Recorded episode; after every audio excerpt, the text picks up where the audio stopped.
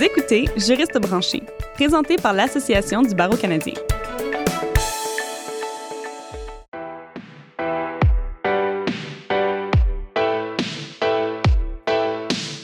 Bonjour et bienvenue à Juriste branché. Je suis votre animatrice, Catherine Provost. L'enquête nationale sur les femmes et les filles autochtones disparues et assassinées étant cruciale aux droits des Autochtones, nous recevons une deuxième invitée aujourd'hui pour en parler. Si vous n'avez pas encore eu la chance, je vous invite à télécharger notre premier épisode qui porte sur l'enquête et au cours duquel j'ai eu le plaisir de discuter avec Mme Michelle Audette, commissaire à l'enquête et activiste métisse. Pour récapituler, le rapport fait état des violences persistantes et délibérées contre les droits de la personne et les droits des Autochtones et que les abus qui en découlent sont à l'origine du volume de la violence envers les femmes, les filles et les personnes d'EELGBTQQIA. L'Association du barreau canadien appuie les principaux objectifs du rapport pour mettre fin à la violence contre les femmes et les filles autochtones et à la discrimination fondée sur le sexe, orientation, pauvreté, origine ethnique et âge.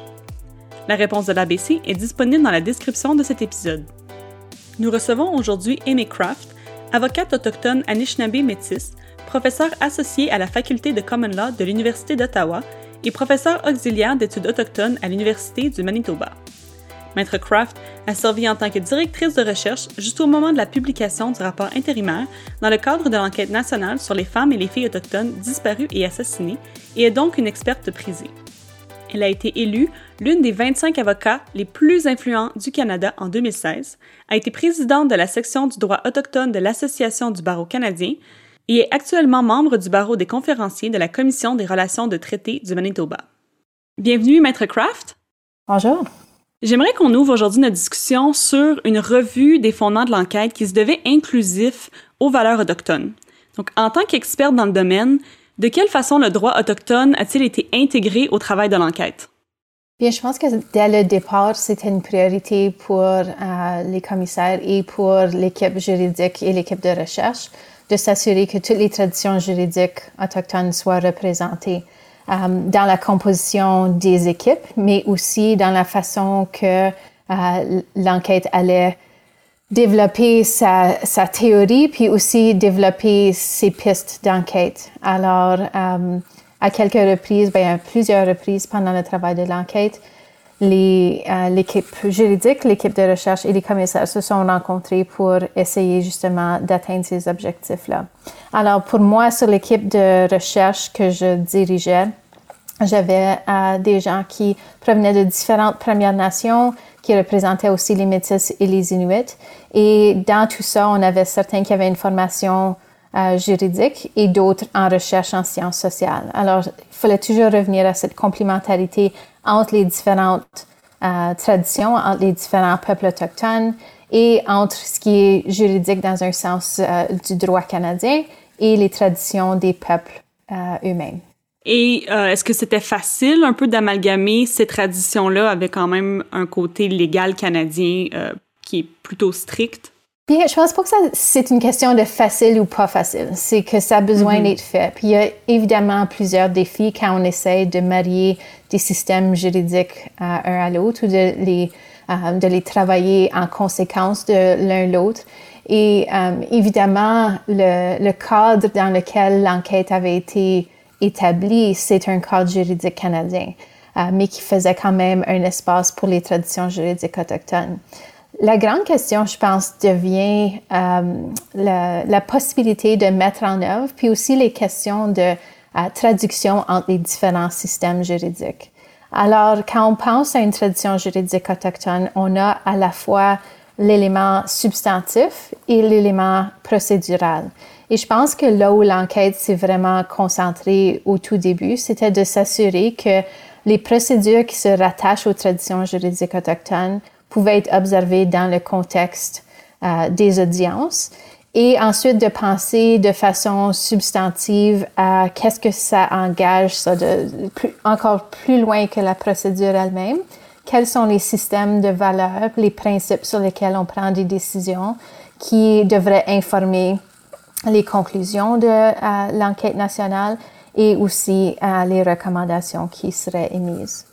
Et donc, en soi, est-ce que cette intégration, c'est, vous l'avez trouvée suffisante ou est-ce qu'il y aurait eu plus d'efforts qui auraient dû être faits?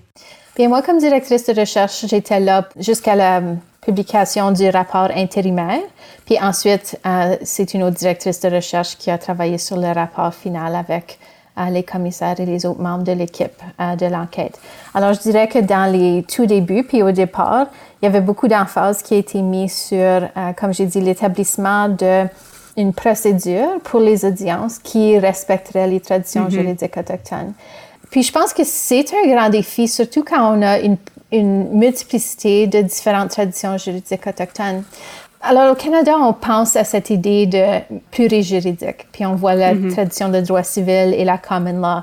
Puis on a des euh, règles qui s'appliquent quand on essaie de naviguer l'interaction entre ces deux systèmes-là.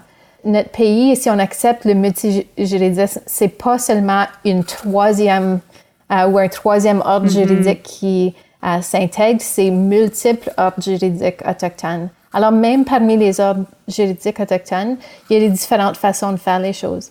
Puis, je mhm. pense à un exemple en particulier euh, sur la question de procédure, puis comment commencer une audience. Puis, ce qu'on a fait comme équipe, c'était de s'asseoir puis d'essayer de ressortir les éléments les plus importants selon les, les différentes euh, nations, alors les peuples métis, inuits et de Première Nation au Canada, mais aussi de faire honneur au, territoire où on se retrouvait. Alors, il y avait une, une façon délicate d'approcher l'uniformité des audiences en allant repérer dans chacune de ces différentes traditions des éléments qui contribuaient à l'établissement du début d'une audience, mais mhm. aussi de penser à ce qui est ce qui est intégrant à, toutes les traditions juridiques autochtones, qui est de respecter le territoire dans lequel on se trouve.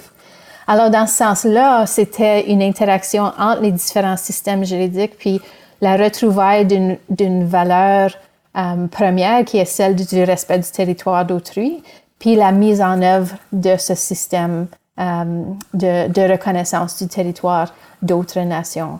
Alors pour moi, c'était une, une euh, façon de, de, respecter les traditions juridiques, autochtones, d'avoir aussi euh, un processus délibératif qui était constructif et respectueux des, des différentes traditions et aussi qui mettait en valeur vraiment euh, là où on se trouvait comme commission d'enquête. Alors moi, je mm-hmm. trouve que dans, dans le travail qu'on a fait au, début de l'enquête pour établir ce protocole-là, il y a eu beaucoup d'efforts, puis je pense qu'il a porté fruit dans le sens que euh, tout le monde était, était généralement d'accord que c'était la meilleure façon de procéder. Mm-hmm. Et vous avez abordé le sujet un peu plus tôt, vous avez expliqué que vous étiez euh, directrice de la recherche. Au sein de l'enquête, qu'est-ce que ça veut dire? Quel était votre rôle? le rôle principal de l'équipe de recherche, c'était de rédiger les rapports pour les commissaires. Alors, euh, ça veut dire euh, de, faire la recherche concrète en sciences sociales, mais aussi de travailler avec l'équipe juridique pour faire l'analyse des données euh, obtenues à partir des audiences. Puis, on avait plusieurs différents intervenants dans les audiences, alors les familles de femmes autochtones disparus et assassinés, mais aussi des intervenants institutionnels, des experts dans plusieurs différents domaines. Alors, l'équipe de recherche devait être quand même assez polyvalente puis pouvoir cadrer le tout dans une analyse juridique qui reposait sur les valeurs normatives canadiennes, mais aussi les valeurs normatives autochtones. Puis ensuite, de regrouper ça euh, de façon analytique pour en produire des recommandations. Et évidemment, c'est euh, en collaboration avec toute la grande équipe et les commissaires aussi sur euh, la façon d'obtenir les genres de preuves nécessaires, de faire la recherche, de faire l'analyse, de faire l'écriture et les recommandations. Alors, une tâche assez complexe, mais qui prenait une, une, belle équipe. Puis je dois dire que l'équipe de recherche a vraiment à bien travailler, à travailler très fort aussi pour essayer de réaliser ses objectifs. Sous cet éventail de responsabilités euh, quand même assez multiples, comment trouvez-vous que vous avez réconcilié le processus de consignation de la vérité autochtone et les principes juridiques canadiens, tout en respectant euh, ce respect du territoire là, que vous avez mentionné? Bien, moi, je ne vais pas présumer que l'enquête ou nous, comme équipe de recherche, a vraiment réussi. Um, je pense mhm. que c'est une tâche difficile qui um, continue pour l'avenir, d'essayer de, de, comprendre cette interaction entre les valeurs normatives de l'État canadien et celles de peuples autochtones. Il n'y a aucune façon de devenir expert dans une tradition. Même ceux qui la vivent à mm-hmm. tous les jours se diraient souvent pas experts dans cette, cette tradition juridique. Alors, je pense que c'est l'essentiel, c'est de, de, démontrer un respect puis une ouverture d'apprentissage, puis ensuite de se fier à ceux qui vivent l'expérience. Puis vraiment, c'était le mandat euh, dès le début de l'enquête de euh, mettre l'histoire de l'enquête dans les mains de ceux qui l'ont vécu qui, et qui vont mm-hmm. continuer à le vivre. Alors, pour moi, euh, il y a des choses que, comme chercheur ou équipe de, je vais nous appeler une équipe de traduction où l'équipe de recherche devait traduire des données mm-hmm. dans une forme d'un rapport. Euh, il y a des choses qu'on va évidemment euh, manquer ou, sur lesquelles on va pas pouvoir saisir l'importance ou l'amplitude. Alors, une des choses qu'on a fait dont je suis vraiment fière, c'était de, dès le début de l'enquête d'établir une, ce qu'on a, on a appelé un legacy archive en anglais. Alors, c'est une archive, mais pas une archive dans un sens statique, euh, mais plutôt une archive vivante d'œuvres d'art, euh, d'objets, euh, de choses qui se rapportent à l'expérience particulière, soit de participer à l'enquête ou qui se rattachent à ceux qui ont été perdus, les, les, femmes, les mères, les sœurs, les tantes, et des expressions de justement qui, qui ferait partie d'une d'une histoire à long terme, de leur histoire. Mm-hmm. Um, alors, au lieu de raconter l'histoire de quelqu'un d'autre par l'entremise de mots, puis ultimement un rapport, ce qui était le, le produit final demandé de l'enquête, c'était de penser, bien, comment est-ce que les paroles, les gestes, les œuvres artistiques des gens peuvent se représenter elles-mêmes. Puis la classification de ces œuvres-là s'est faite selon l'histoire qui a voulu être racontée par la personne qui faisait le don à, l'enquête nationale puis à l'archive elle-même. Alors, ce qu'on a fait, c'était des enregistrements de gens qui déposaient ces œuvres, qui faisaient un don euh, et de leur donner la chance de, de raconter leur histoire puis de créer un narratif autour d'un objet ou d'une chanson, d'une pensée, d'une sculpture, d'une peinture, euh, d'une couverture, puis ensuite de pouvoir faire leur propre narration, leur propre mm-hmm. analyse, puis leur propre, euh, vraiment, leur propre contribution à l'histoire de l'enquête. Savez-vous si cette archive est disponible pour le public? Est-ce que c'est accessible? Oui, l'archive est en ligne. Puis évidemment, euh, il y avait tout un processus de, euh, de consultation, mais aussi de consentement de ceux qui voulaient donner euh, des éléments, des objets matériaux à l'archive. mais ils sont disponibles sur le site web de l'enquête nationale. Puis l'idée, c'était d'avoir non seulement les objets physiques qui sont maintenant euh, euh, qui font partie de, de cette archive, mais d'avoir une présence électronique. Alors, il y a des enregistrements, mhm. des photos qui sont euh, disponibles, qui, qui, se rattachent au rapport, puis au travail ultime de l'enquête. Puis je dois dire que l'idée pour ça provenait directement de mon expérience comme directrice de recherche au Centre national pour la vérité et la réconciliation, où on avait parlé à des survivants de pensionnats indiens qui nous disaient que les archives de documents euh, de l'État est important, mais que leur expérience et que leur archive mhm. personnelle avaient une valeur aussi importante, égale euh, à, toute autre archive qui pourrait être produite sur leur expérience. Puis je pense que ça, c'était un message fort, euh, un message très clair qui avait été véhiculé par les survivants des pensionnats indiens. Puis quand on a pu penser à ça dans le contexte de femmes autochtones disparues et assassinées.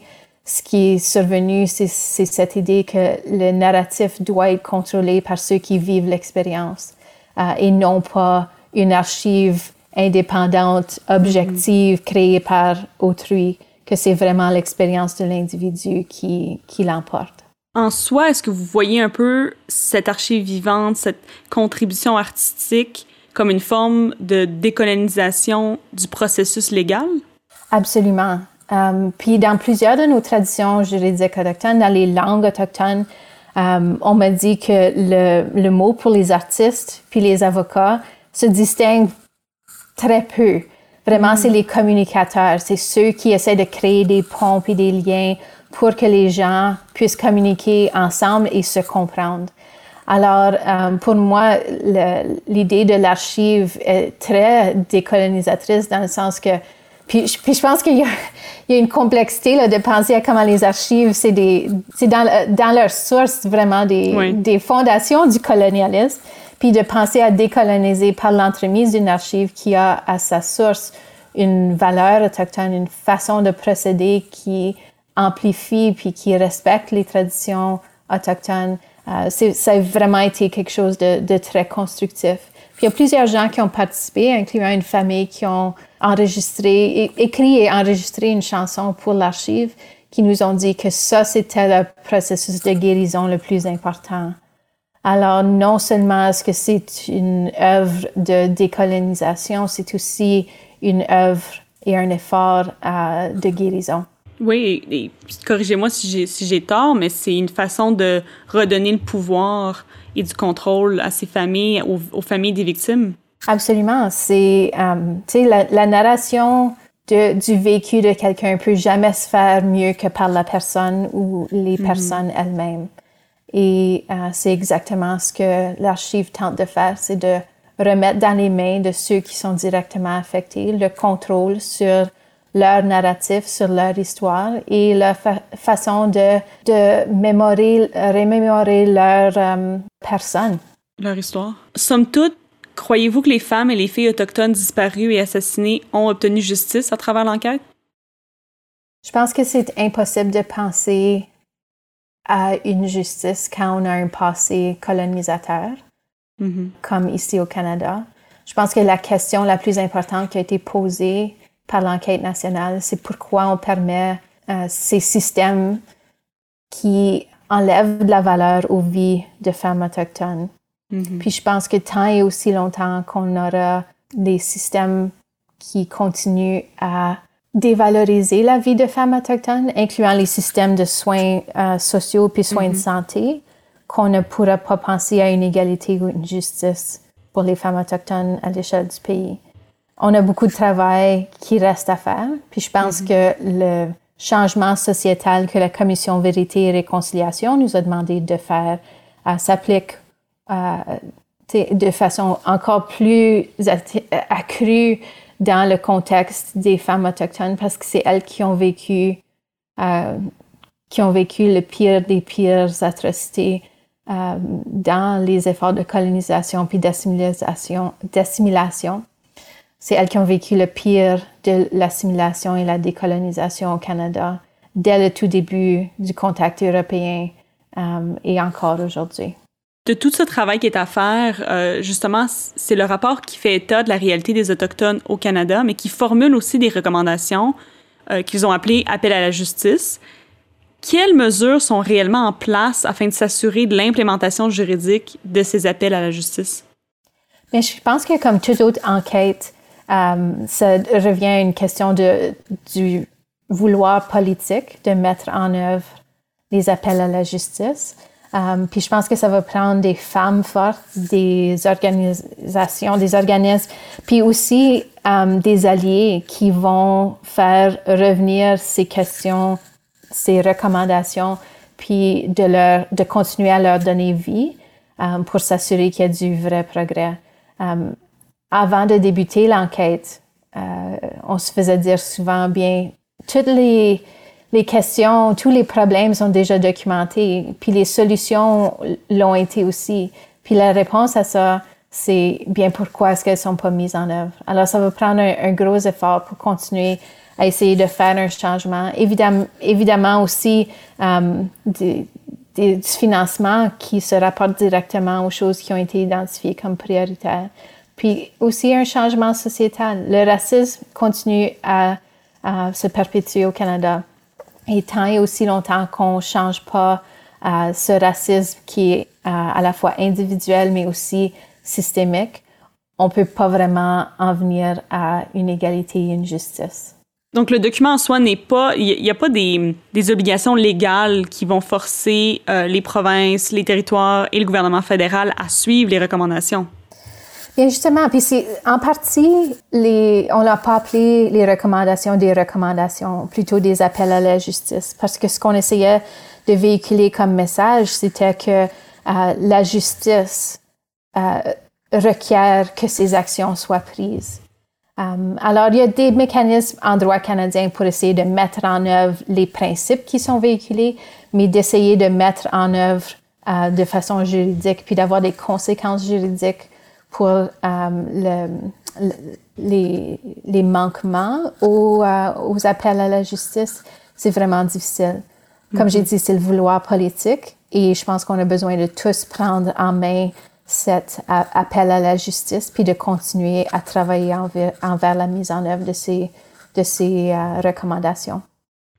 Donc, si au niveau macro, ça se produit pas, au niveau micro, on a des juristes, on a notre audience, nos auditeurs, par exemple, aujourd'hui, qui se demandent comment est-ce que je peux améliorer ma pratique en conséquence. Donc, comment est-ce qu'un juriste peut-il adopter, peut-il ou elle adopter un esprit de décolonisation, une pleine conscience par rapport à cet enjeu? Et je pense qu'il y a deux exemples qui viennent à l'esprit quand je pense à la décolonisation dans une, une pratique juridique. Premièrement, c'est la décolonisation des connaissances et deuxièmement, euh, des, des processus ou des procédures qu'on emploie. Euh, et sur le niveau substantif des, des connaissances, c'est d'apprendre à comprendre la situation canadienne, de voir quel est le vécu de femmes autochtones, puis de penser à cette discrimination systémique qui s'effectue.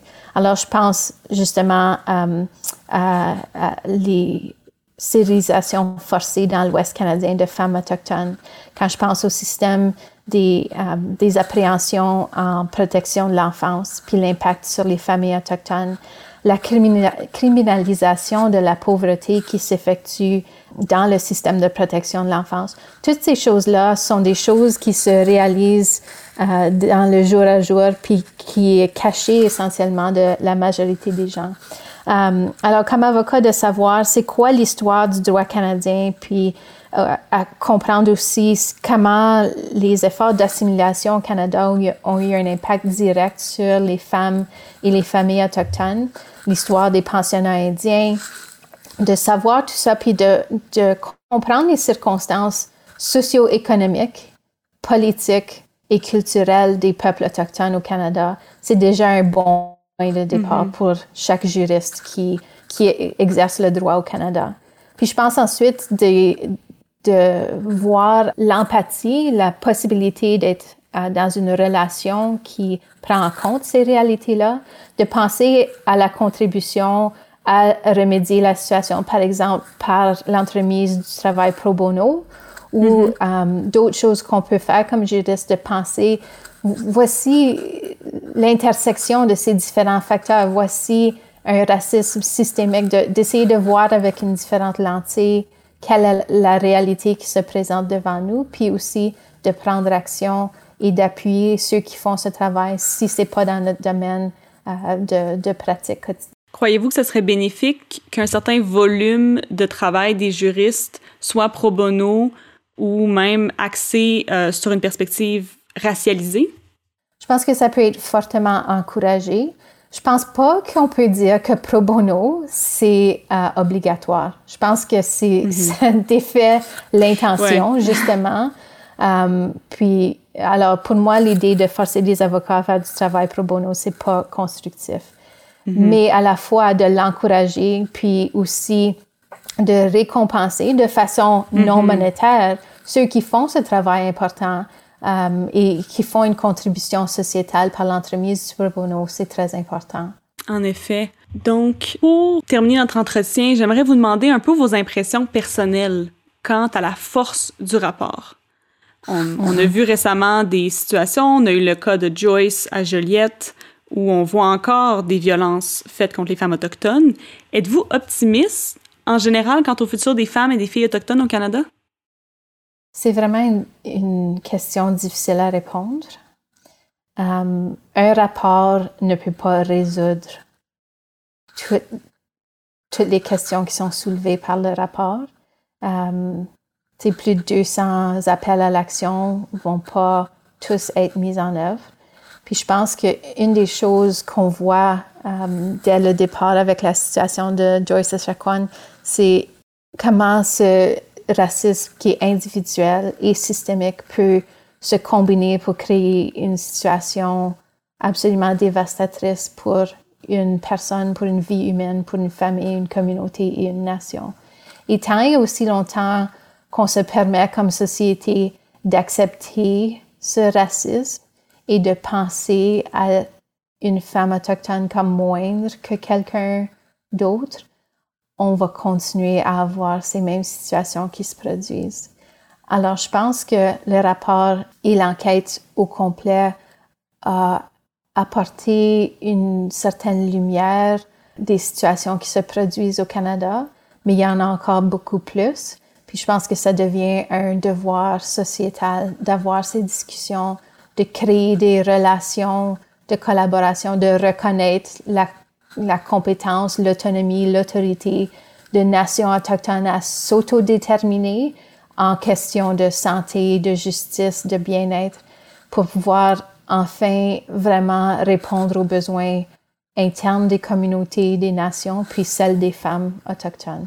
Ce que je voulais vous, je vous demander, c'est que vous qui avez beaucoup d'expérience, avez énormément d'études et de recherches dans le domaine, quelles sont les recommandations ou quelles sont les avenues qu'on doit adopter pour reconstruire l'imaginaire canadien quant à l'historique colonial euh, des Européens euh, sur le Canada, qu'on a eu le, génocide euh, autochtone qui, perdure.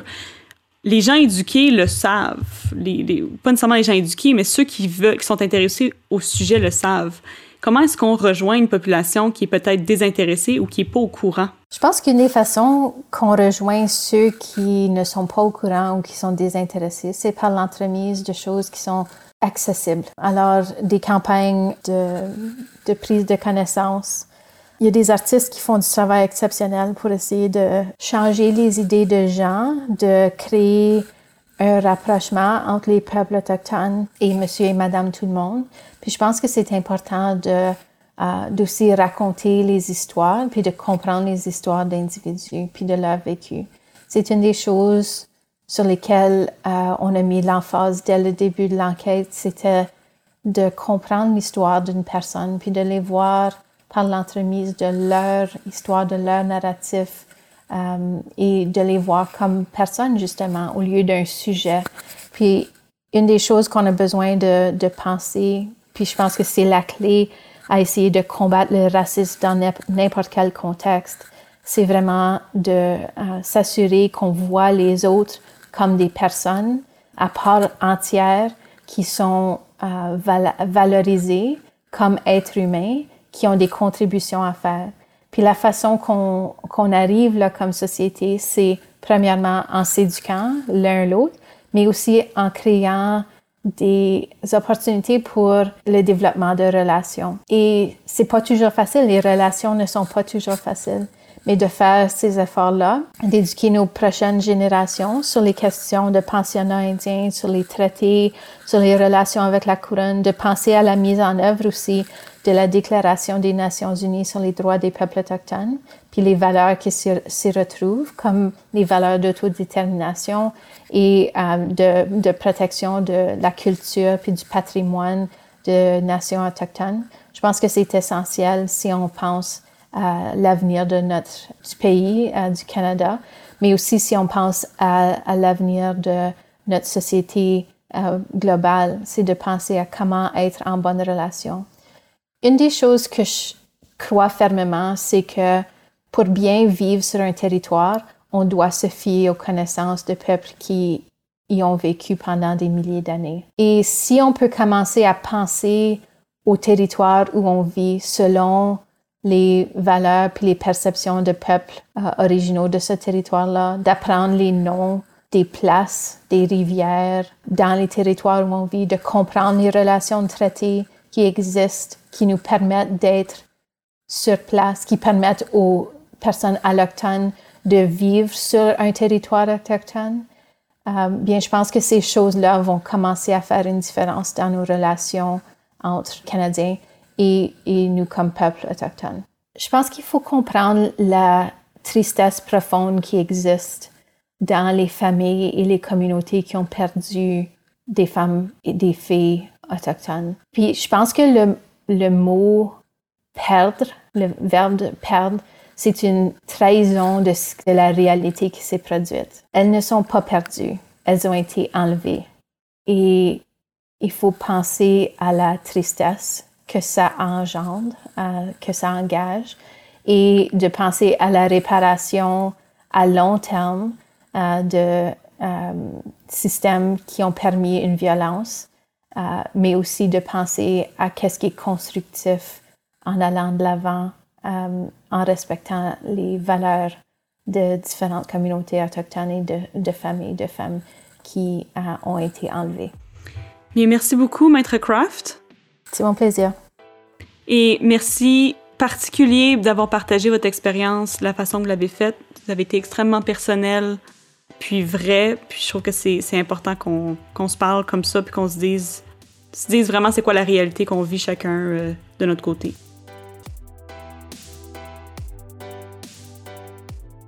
Un grand merci, Maître Craft, de votre participation à Juriste branché. Je souhaite sincèrement que vos propos vont avoir clarifié à nos auditeurs plusieurs aspects du rapport et sa place au sein de notre société. À nos auditeurs, via Twitter, partagez-nous vos impressions quant à l'enquête nationale sur les femmes et les filles autochtones disparues et assassinées. Comment serez-vous un acteur de changement? N'hésitez pas à partager cet épisode sur vos réseaux sociaux et à nous suivre sur Twitter à commercial nouvelle barre de soulignement ABC. Pour nos épisodes précédents et futurs, abonnez-vous à Juriste branché sur Apple Podcasts, Stitcher et Spotify et n'hésitez pas à nous laisser des et n'hésitez pas à nous laisser des commentaires et des évaluations sur ces plateformes. Vous y trouverez également notre balado en anglais, The Every Lawyer. À la prochaine!